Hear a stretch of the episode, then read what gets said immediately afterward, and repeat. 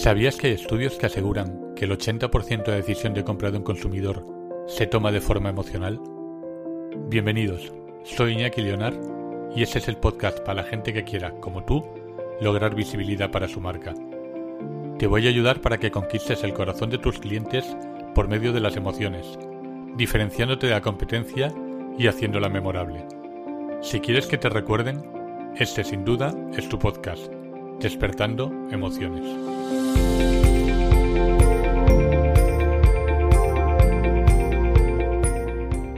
Hola familia, bienvenidos. La verdadera riqueza es el control del tiempo. Frases como esta podréis escuchar en la entrevista de este mes. He hablado con Nacho Mullenberg, especialista en la herramienta del Enneagrama, finanzas, marca personal y autor del libro Dinerograma. Una persona que siempre habla muy claro, fruto de su experiencia personal, como vais a poder comprobar al escuchar esta entrevista. Hola, buenas tardes, bienvenidos, bienvenidas a una de las entrevistas de Despertando Emociones. Hoy estamos con Nacho Mullenberg, eh, empresario, inversor, autor, eh, formador, enamorado del Enneagrama y no sé qué más. Nacho, no sé si me ha faltado algo en la, en la presentación. Hola Iñaki, nada, un placer estar aquí. Bueno, soy tantas cosas, eh, pero al final creo que si hay un verbo que me gusta es la curiosidad, eh, curios, ¿no? Curioso, digamos. O sea, eh, pero sí, en parte soy, soy esas cosas que dijiste. Vale, pues hoy vamos a intentar hablar un poco de, los enneagramos, diferentes eneatipos, cómo lo podemos aplicar más que en marca personal, en, en la relación en nuestro trabajo diario y en nuestro emprendimiento. Eh, y así Nacho nos va hablando y yo igual te corto en algún momentito para hacerte que alguna que otra preguntita. Bárbaro. Pues te dejo y empiezas cuando quieras. Pues eh, hablamos que de, o sea, presento la, herramienta. Sí, presenta, perfecto. sí, pues porque habrá gente que no conozca lo que son los enneagramas Claro, el, enneagrama es una herramienta de, autoconocimiento que lo que describe son nueve tipos de personalidades, nueve modelos mentales, nueve estructuras psicológicas, digamos, nueve maneras de ver la vida. Y lo que hace, se divide en nueve eneatipos, que son nueve tipos de personalidad, y cada uno de ellos comparten ciertos miedos, actitudes, enfoques, forma de relacionarse. Y, es una herramienta que facilita, digamos, y acelera mucho el, camino del, autoconocimiento para que puedas mejorar la relación con uno mismo, para que puedas entenderte, para que puedas ver por qué has cometido los errores que has cometido, cuáles son tus dones, tus talentos, qué se te da bien, qué no se te da bien, y, puedas eh, no solo mejorar esa relación contigo mismo, sino también con tu familia, con tus amigos, con tu, con tu novia, con tus hijos, para poder entender mejor al otro. Al fin y al cabo es una herramienta que te da mucha más eh, inteligencia emocional y sirve para vivir una vida un poquito más, más sana, más equilibrada, más consciente. Vale. Mm, ¿Todos tienen que estar marcados por uno o podemos tener varios en tipos diferentes?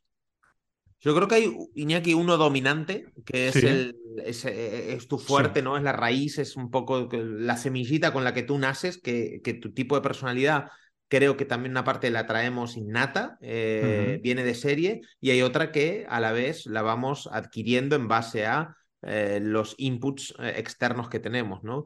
no es lo mismo nacer en Pakistán que en Barcelona, que en Argentina, con un tipo de familia, con un tipo de costumbres, tradiciones, valores, etcétera, ¿no? Eh, así que sí creo que hay uno dominante, pero eh, un poco la idea que propone la herramienta es ir poco a poco al centro, yéndonos al centro del, del símbolo para poder agarrar lo mejor de cada uno o al menos potenciar esas partes positivas de cada uno. Y que según qué carácter es un poquito difícil a veces ir, ir al centro, ¿no? Sí, desde luego. no, no estaría fácil. Claro, yo te lo digo porque yo soy un declarado un 8, un 8 eh, muy claro. Eh, estoy dando un pasito hasta hacia el 5, modificándome un, un, poquito, pero sigo teniendo muchas conductas del 8 que intento corregir, pero que me, que me cuestan. Que me cuesta Claro, bastante. ahí, ahí se ve la tendencia natural de cada uno. El enneagrama no es una herramienta para etiquetar a las personas, sino es una herramienta para darte cuenta que estás metido en- dentro de Mm. una caja y tratar de salir de ahí. Pero eso es lo, que, lo, lo importante, ¿no? Porque el enneagrama te hace fácil lo que es complejo, que es un poco la psicología humana, y entender eh, dónde coge a Iñaki, dónde coge a Nacho, dónde coge a cada una de las personas y tratar de, de mejorar para vivir más tranquilos para que ese error que comete generalmente no se vuelva a repetir o no se repita tanto, porque si miramos para atrás, a ti generalmente te habrá traído problemas una serie de comportamientos y a Nacho otros. Entonces se trata de poner luz eh, donde cogíamos.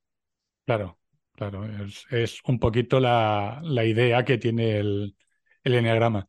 Pues si te parece bien, hacemos, como esto es un poquito cortito, hacemos un breve repaso por los nueve N-tipos y, y vamos viendo por lo menos las principales características que tiene cada uno. Sí, exacto. Como vos, bien decís, esto da Mm. para años de formación, pero esto son apenas un- un- unas pequeñas características.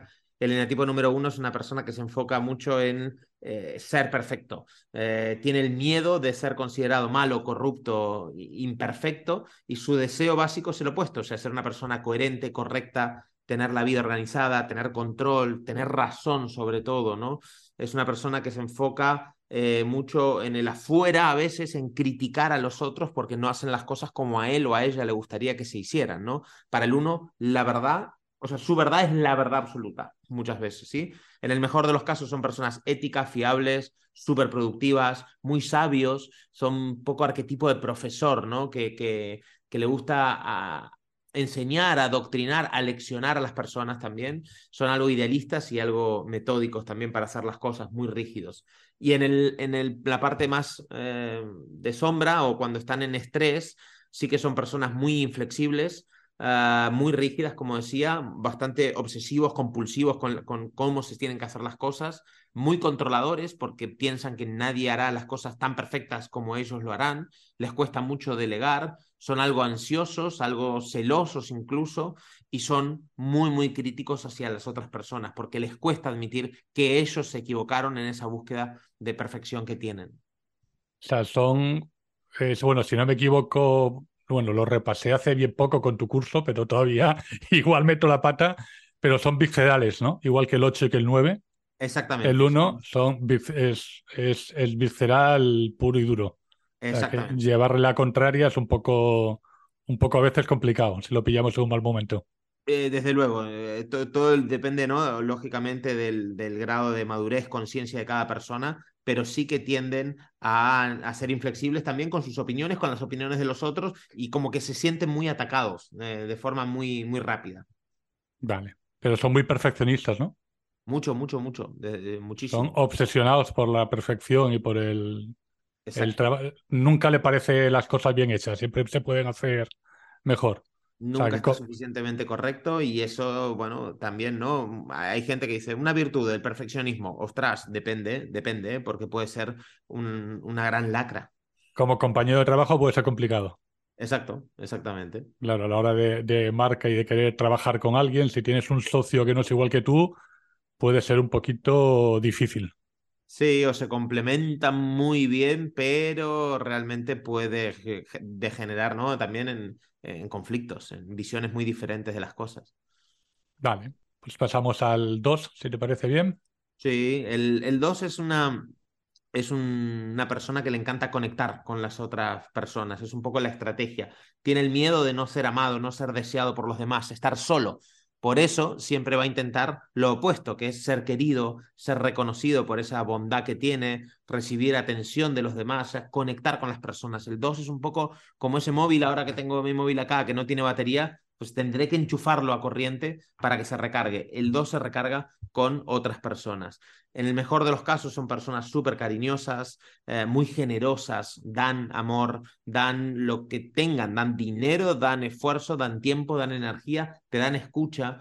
Muchas veces eh, se adaptan muy bien a las situaciones en las que estén, uh, son personas altruistas, muy empáticos, muy entusiastas, se ponen en el lugar del otro porque quieren conectar. Y, y, es una pasada estar con un 2, ¿no? Te va a tender generalmente una mano. ¿Por qué? Porque busca esa conexión.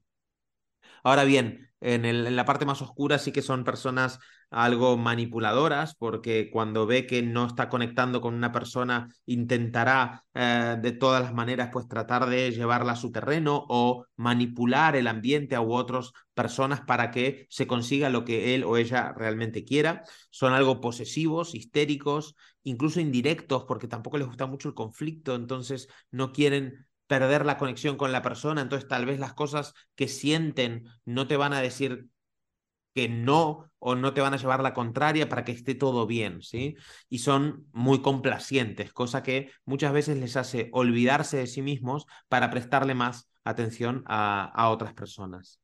en el caso de, algún tipo de emprendimiento, bueno, de cualquier emprendimiento, puede ser un problema. O sea, siempre el no saber qué decir no, a veces es un...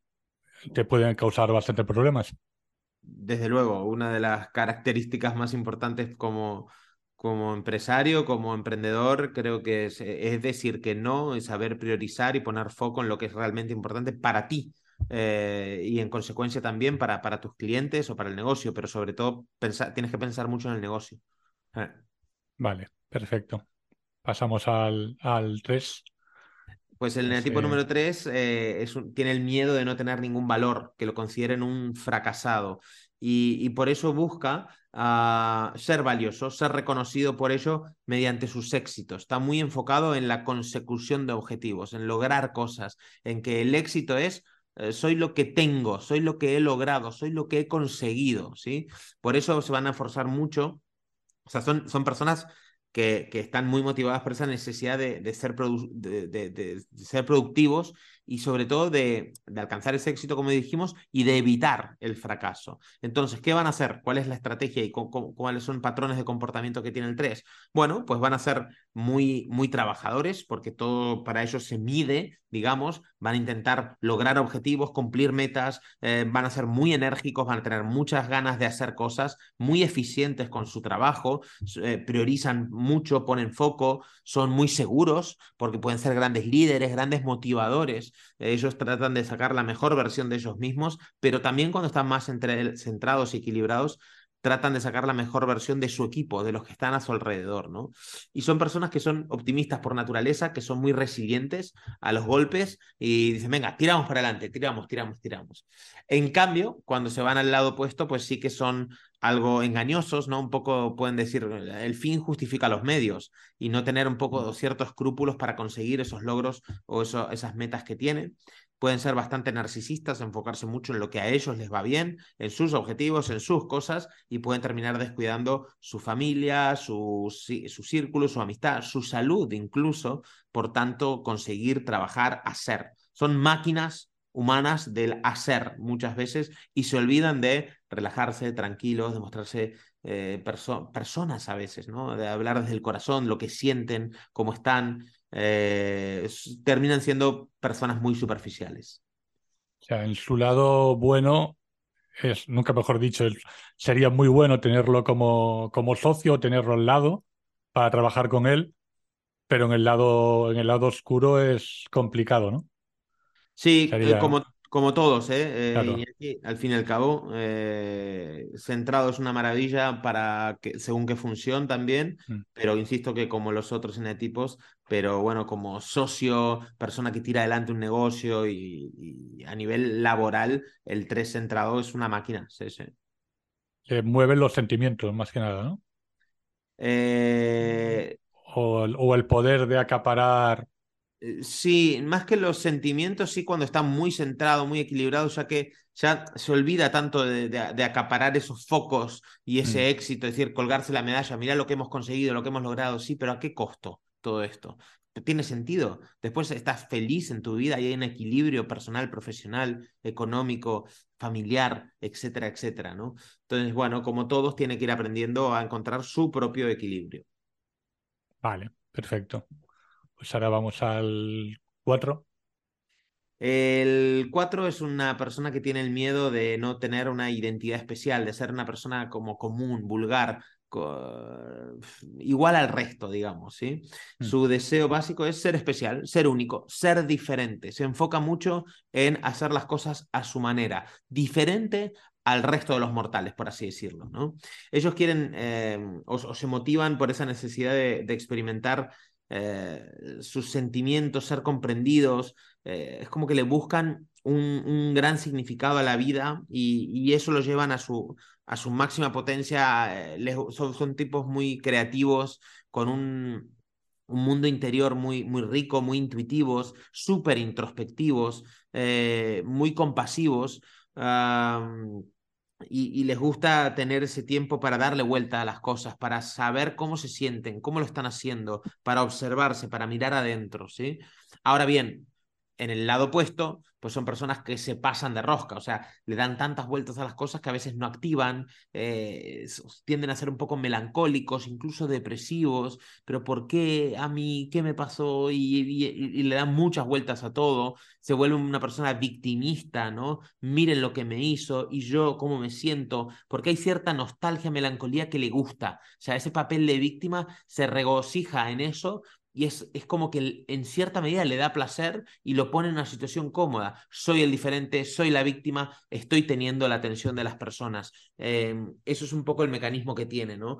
Y, lógicamente se vuelven algo narcisistas cuando están descentrados, desequilibrados, muy moralistas porque dicen, no, lo que tendría que hacer el otro y como, como es una víctima, culpa lo de fuera y se olvida de mm. hacer esa introspección que cuando está centrado tan capaz es de realizarlo sea, lo de ser diferente en la parte buena es para mí maravilloso, porque yo, por ejemplo, a mis alumnos normalmente en los talleres de marca le digo que una de las cosas que tienen que intentar es ser diferentes a la competencia, hacer cosas diferentes. Pero claro, en la parte mala, lo que dices tú, ser diferente, mm, tiene claro, como dices tú, todos tenemos un, un yin y un yang, o sea, una, una parte buena y una parte eh, no tan buena que la que tenemos que corregir. Sí, tal cual, Iñaki, porque hay veces que el, 4, digamos, se pasa de rosca, se pasa de frenada en ser tan diferente. Está bien tener tu factor diferencial, pero si constantemente estás eh, queriendo ser un bicho raro, una oveja negra, te vas a, descarrilar de lo que realmente sos, porque estás más enfocado en los otros, ay, los otros hacen esto, entonces yo hago lo otro, y ya estás perdiendo tu propia identidad, tu propia voz, tu propio camino, por enfocarte más en lo de fuera que en lo de dentro. Claro. Entonces, es el, ahí, es el, ahí es el problema.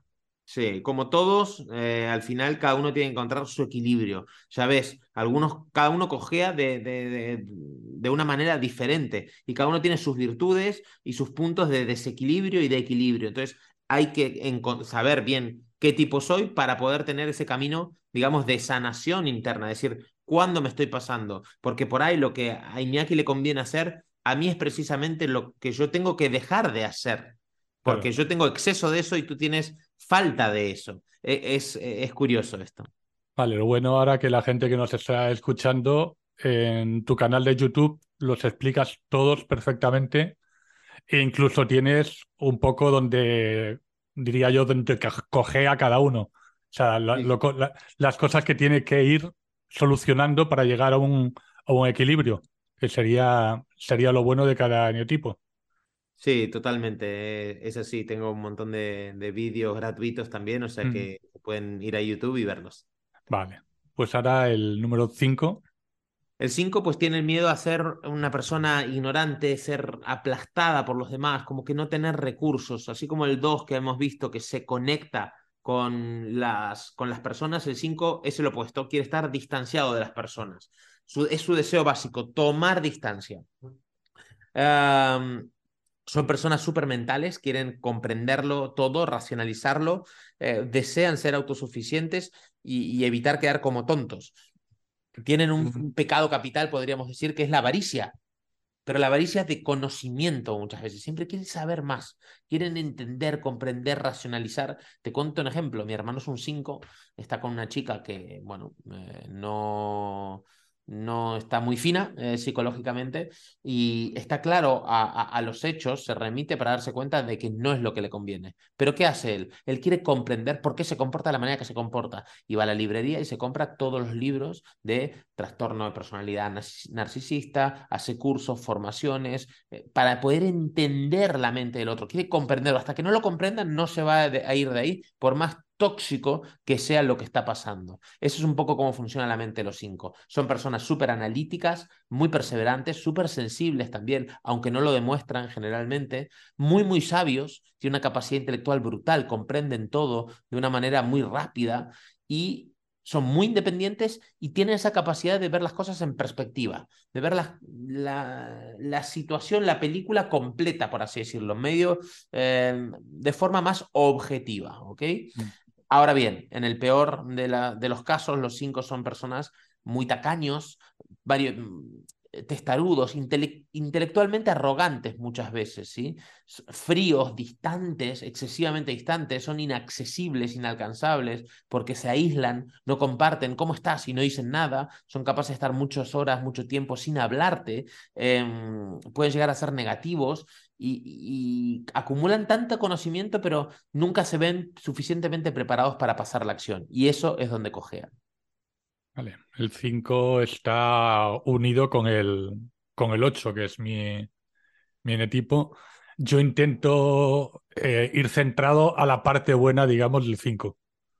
A la, a la de pensar antes de actuar, cosa que el 8 le cuesta bastante y, y encontrar tiempo para estar, no ser dicho y hecho, se tiene que hacer todo como yo lo digo, eh, mi, viaje ahora mismo es ir al.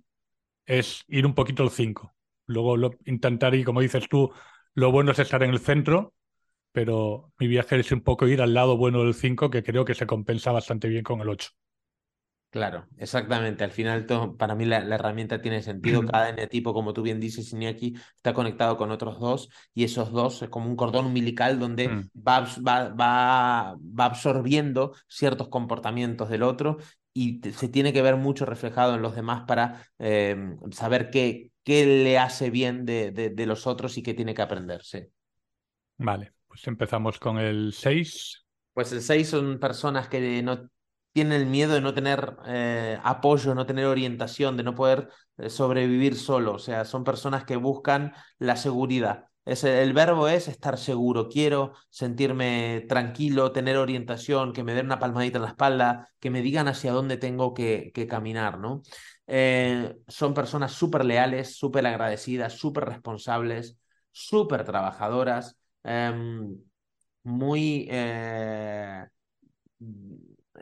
como entregados, digamos, ¿no? A, a, la causa. Eh, son muy familiares también los seises, les gusta estar en zona segura, en zona tranquila. Eh, cuando llegan mi pareja seis y cuando llega a casa, digo, ah, siempre me dice, bueno, acá estoy tranquila, acá, acá me siento segura, ¿no? Y, y, esa es la búsqueda que tienen, o sea, son personas que a nivel de trabajo les gustará mucho más estar con, con un equipo, no tirar solas o solos. ¿Por qué? Porque les cuesta tomar decisiones a veces, eh, se vuelven personas que, que, dudan mucho, no saben si están haciendo las cosas bien, si están haciendo las cosas mal, eh, le dan mil vueltas a las cosas, son algo desconfiadas, muy controladoras también, porque quieren controlar todo lo de fuera para sentirse seguras.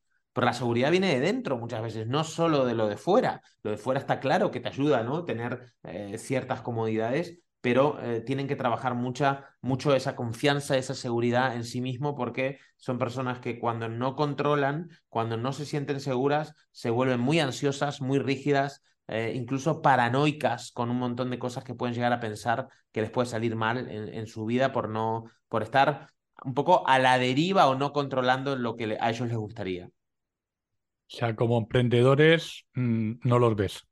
O sea, emprendedores en solitario es complicado. Eh, pueden, lógicamente, mi pareja es una 6 y emprende en solitario, pero le cuesta, le cuesta más porque no, no es su zona de confort, no es su zona de donde se siente cómoda, donde se potencia. En cambio, a mí trabajar solo me encanta. ¿Por qué? Porque yo me aíslo y, voy a mi ritmo, si no me distraigo mucho, eh, necesito equipo, está claro, pero eh, para trabajar prefiero estar solo. Y ella, en cambio, es al revés. Para trabajar prefiere estar acompañada. ¿Se puede? Sí, se puede, pero hay gente que le va a venir mejor o gente que le va a venir peor. Por eso, ¿ella qué hace? Gracias a conocerse, gracias a saber que coge ahí, se va a un coworking, se va a una oficina, monta eventos, hace eventos, eh, se contacta con gente, porque si no, no tiraría el negocio como le tira. Se rodea de gente alrededor para poder sacar el, el emprendimiento adelante. Correcto. Vale, ahora el 7, que me parece que es el tuyo. El 7 tiene el miedo de, de, de, aburrirse, de sentirse atrapado en el vacío, en el dolor de la vida. Por eso lo que hace siempre es eh, estar, querer estar estimulado, querer estar eh, satisfecho, contento, alegre. Es como quiere vivir la vida por, por mil, ¿no? Eh, son personas que se, se empeñan en, en, ser felices, en, planificar actividades divertidas y aportar algo de valor al mundo y sobre todo evitar el dolor, evitar el sufrimiento. Son amantes de la diversión, son muy espontáneos, muy imaginativos, muy creativos. Em, se llevan bien con la gente, tienen grandes dotes generalmente de, comunicación, son muy relaciones públicas, el típico que, que llama la atención, no pasa desapercibido en un grupo, son, muestran mucha seguridad muchas veces a la hora de hablar, a la hora de decir las cosas, a la hora de organizar, son como encantadores de, de, puertas para afuera, digamos, ¿sí? Y cuando se ponen, sí que son súper productivos, pero tienden a distraerse mucho. Son personas que inician mucho los proyectos, son un, buque ahí rompehielos que abre puertas, abre posibilidades, pero cuando está haciendo más de lo mismo, algo rutina, se aburre y se cansa, ¿sí? Eh, son personas súper impulsivas, no piensan muchas veces antes de actuar, miran mucho en el corto plazo, en la gratificación instantánea, se olvidan del largo plazo, que las cosas hay que sostenerlas, que requiere una constancia, una dedicación, y, pueden ser algo indisciplinados, inseguros, inquietos, eh, rebeldes incluso, ¿no? Como a mí no me domina nadie, no quiero esto, y se aburren y se van y dejan todo patas para arriba. O sea que, como ves, en todos conviven luz y sombra.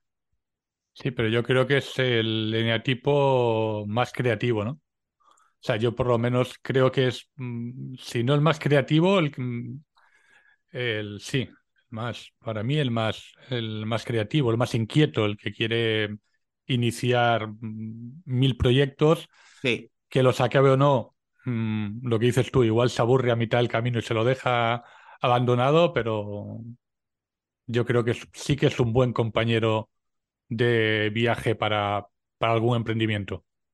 Sí, desde luego puede generar muchos contactos, mucha visibilidad, eh, animarse a hacer cosas, atreverse, ¿no? Es decir, a, pasar mucho a la acción. Es como todo es un juego para el 7, entonces le divierte y dice, venga, va, probemos y total, que perdemos, ¿no? Entonces esa a veces inconsciencia o ese juego de niños eh, le hace atreverse a hacer cosas que otros no harían o abrirle puertas también, ¿no? O sea que desde luego que bien centrado, equilibrado, eh, te puede ayudar mucho, claro, como todos. Ahora vamos al, al otro, al mío, que es el primer visceral. Pues, el 8. Eh, el 8 es una persona que tiene, el miedo de ser herido, ser dominado, ser controlado por los demás. Por eso se enfoca en ser poderoso. Eh, su, objetivo, su estrategia es ser una, persona, ser una persona fuerte, ser una persona activa, tener como el dominio de su entorno. Es yo decido, yo mando, yo controlo y eh, eh, se enfoca constantemente en, ese poderío, por así decirlo, ¿sí?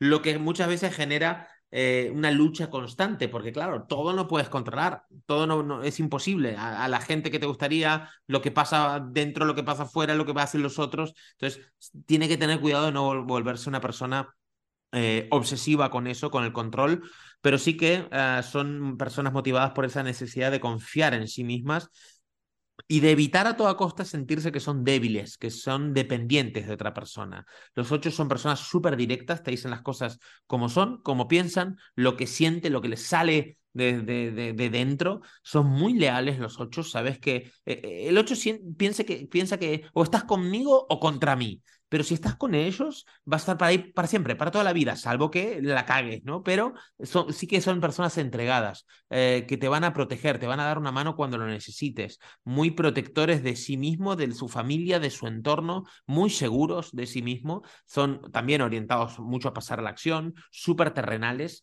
em, y tienen mucha energía, mucha energía también de, de hacer, de materializar, digamos.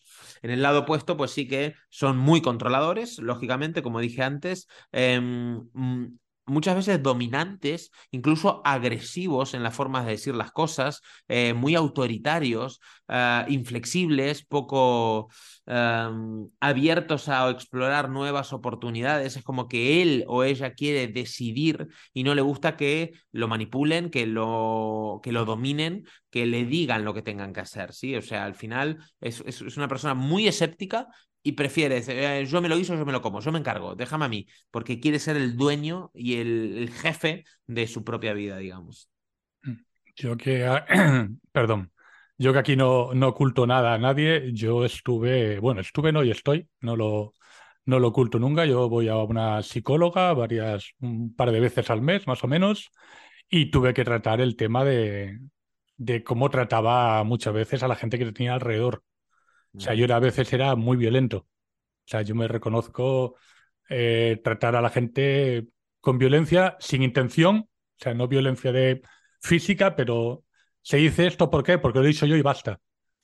Y entonces era, era muy complicado. Me, me, costó, me costó mucho tiempo quitarme ese tema de agresividad, de poderío, de decir, yo solo me valgo para todo y, y es imposible.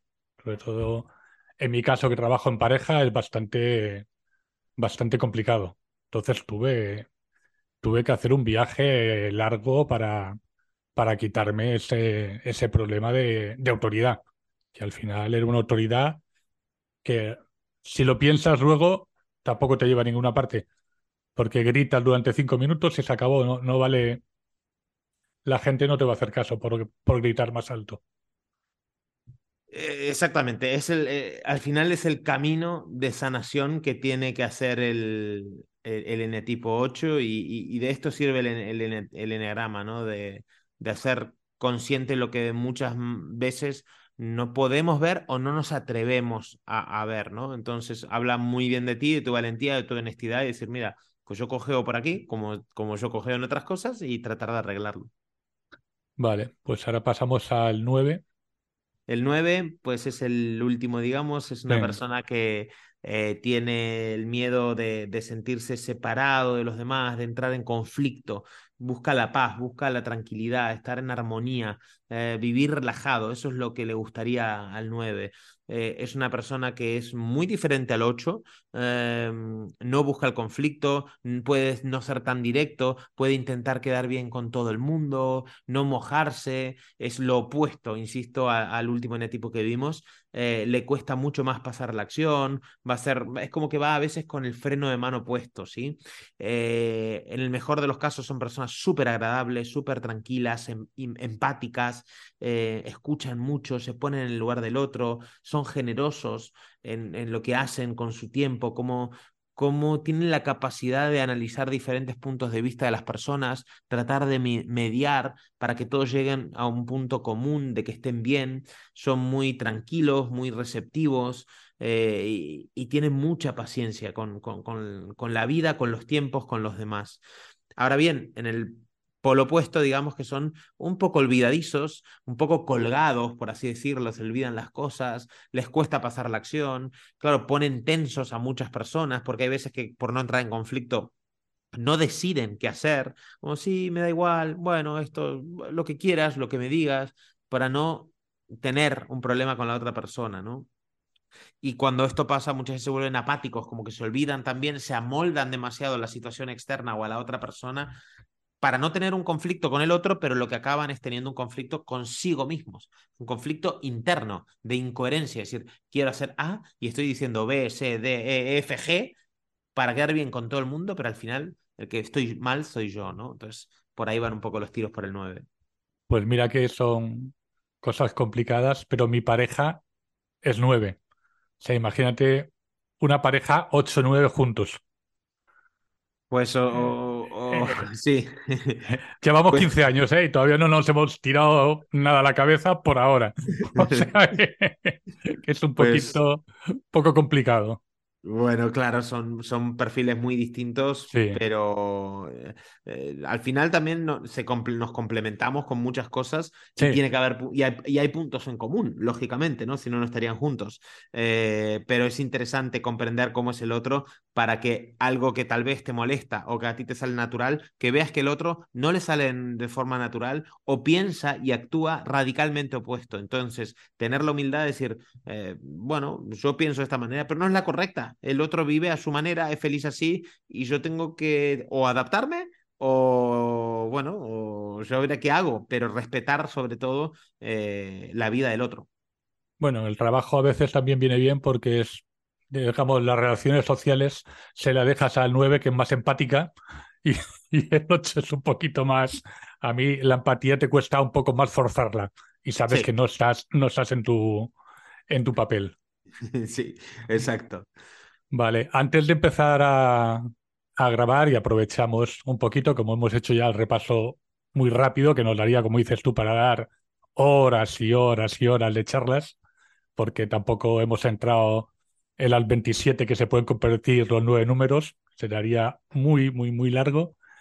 Eh, vamos a hablar, como dice el otro, vamos a hablar de tu libro.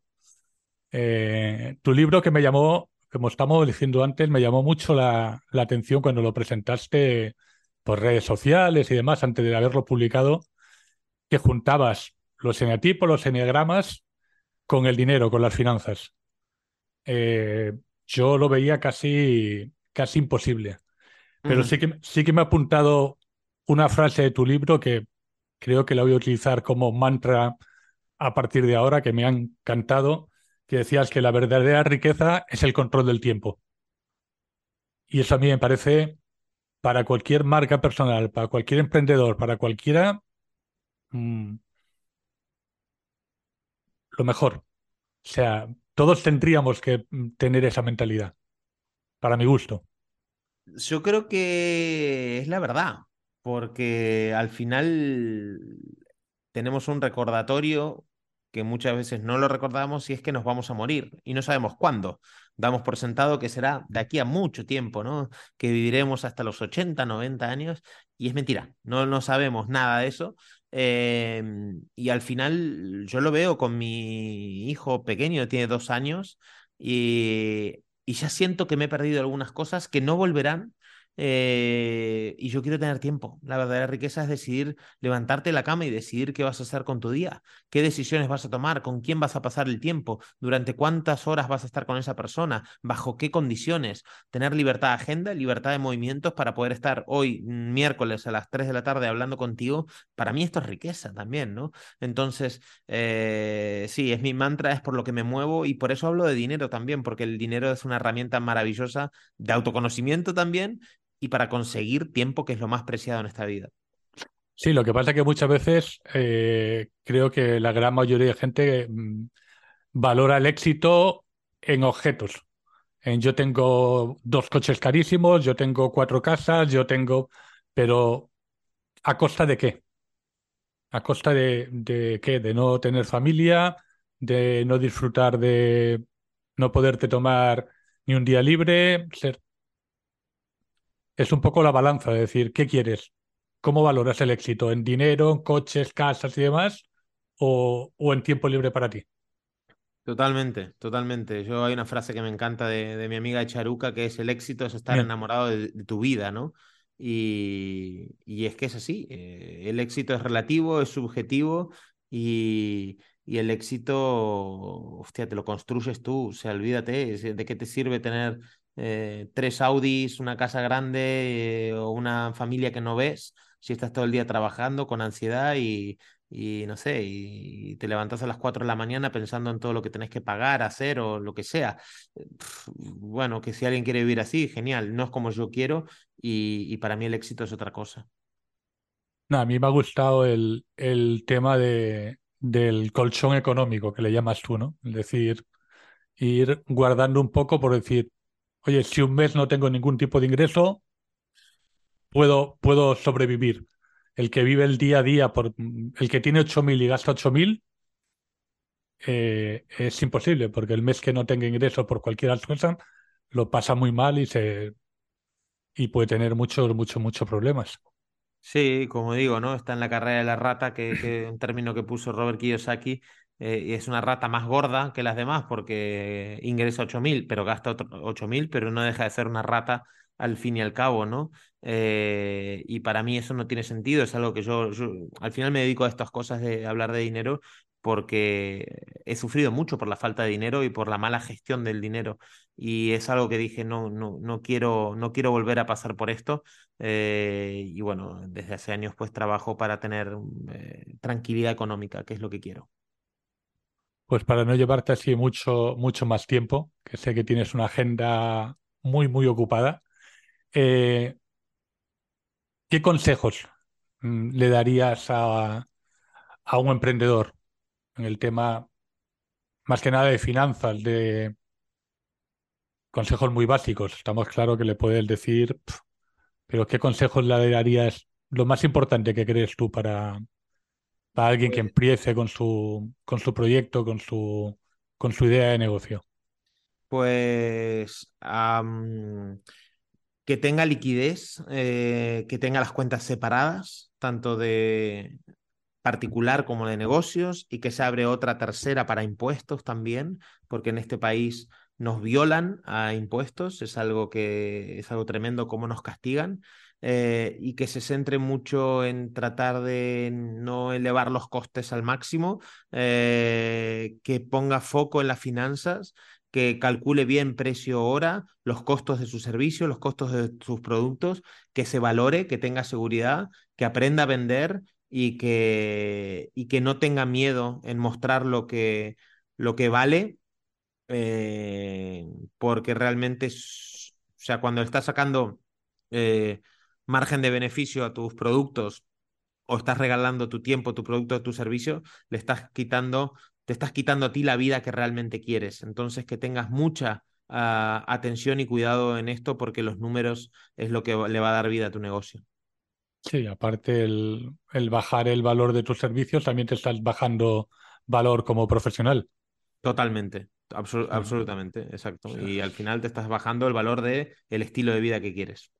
Claro, porque si vamos a precio, yo siempre le digo a, a los alumnos, si vamos a precio, siempre hay alguien más barato que tú. Sí, y es una... No nos interesa competir por precio, desde luego que no. Eh, por otras cosas sí, pero por precio no diría que es una guerra en la que te conviene entrar. No, tienes que entrar en guerra de servicios en lo que puedes ofrecer y en, y en tu bagaje profesional. Eh, más que tú tienes un bagaje profesional, tú tienes un precio. Si lo quieren pagar bien, si no lo quieren pagar, hay más profesionales. Así es, exactamente, exactamente. Pues nada, Nacho, ha sido un placer tenerte aquí en, en mi canal. Espero que tengas mañana mucho éxito en Madrid, que seguro que tienes en la presentación muchísimo éxito y seguro que coincidiremos por ahí alguna vez. Desde luego que sí, ha sido un placer, eh, Iñaki, y estoy convencido que nos conoceremos en persona, seguro. Muchas gracias por invitarme, de verdad. Vale, muchas gracias, Nacho. Un abrazo. un saludo. Espero te haya gustado la entrevista de hoy y puedas poner en práctica algunos de los consejos que Nacho nos ha dado. Si te ha gustado el capítulo y quieres que sigamos aprendiendo juntos, suscríbete a mi canal para poderlo escuchar en tu plataforma favorita. También me puedes seguir en mi web www.despertandoemociones.com. En el próximo capítulo os hablaré del marketing visual y las diferentes formas de usarlo en tu marca. Y no te olvides nunca que vives de lo que transmites. Despierta las emociones de tus clientes.